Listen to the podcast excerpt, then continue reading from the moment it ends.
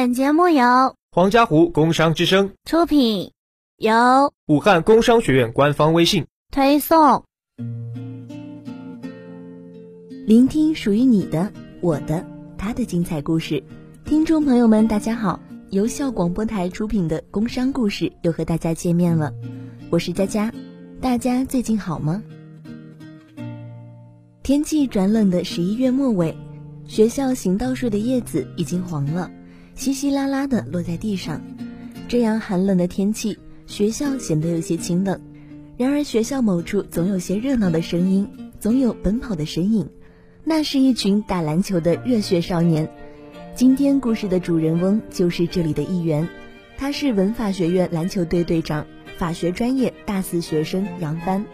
我叫杨帆，来自湖北宜昌。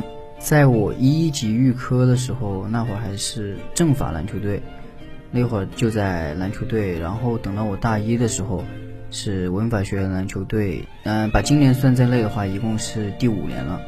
杨帆来学校的第一年就成为了篮球队的队长，那时文法还叫政法。如今一晃四年过去，他所在的团队一共打了三十多场。拿下了两个社团第一名，三个奇才第二名。对于他来说，夺冠是目标，而对篮球的热爱和永不言弃是支撑着他不断前行的信念。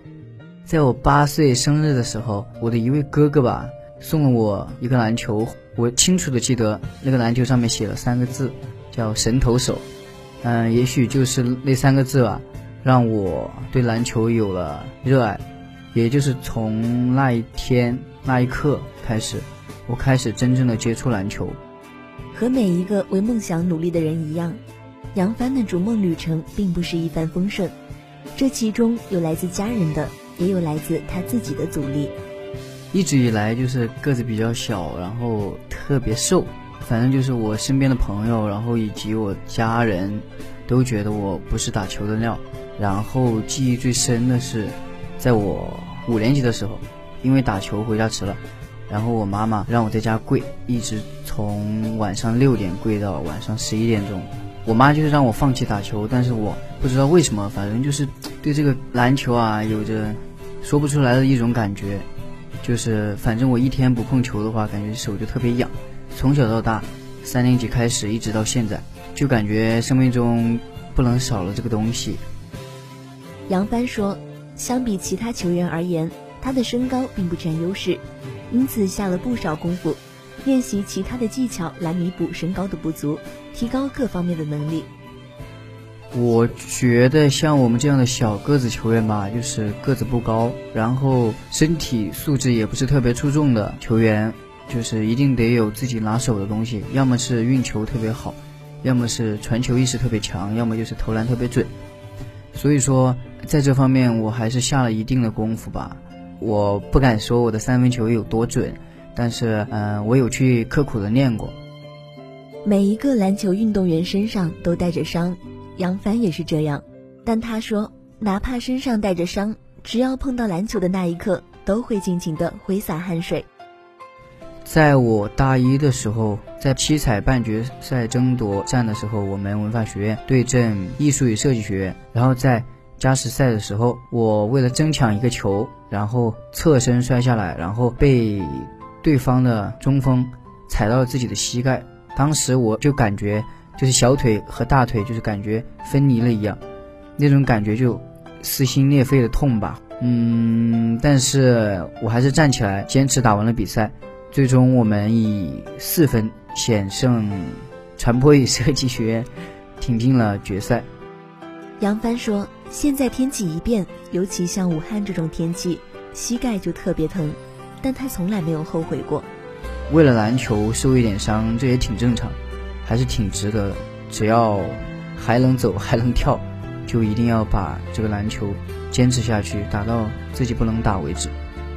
就是这种坚持不懈的精神，虽然三年都与七彩冠军失之交臂，但他始终没有放弃。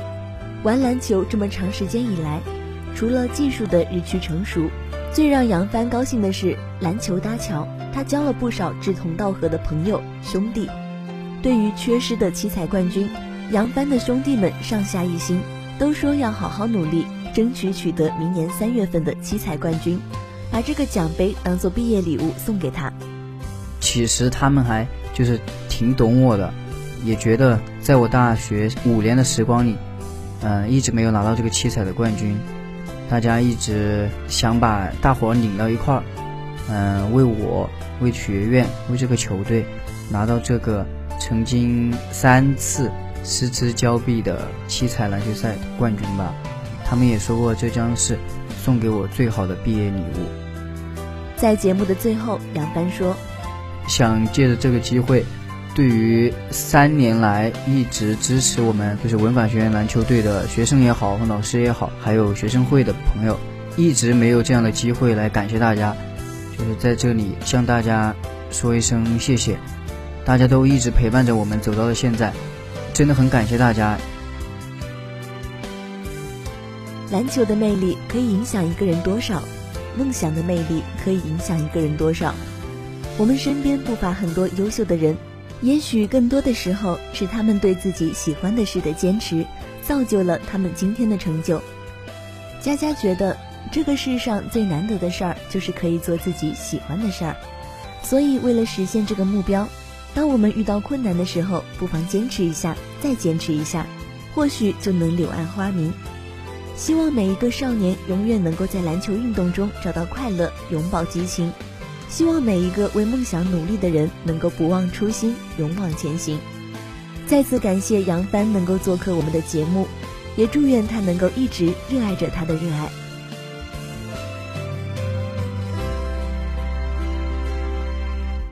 如果你的身边也有这样温暖的人、有趣的人，或者是有才的人，欢迎联系我们的小编。好了，我们的节目到这里就要和大家说再见了，我是佳佳。晚安。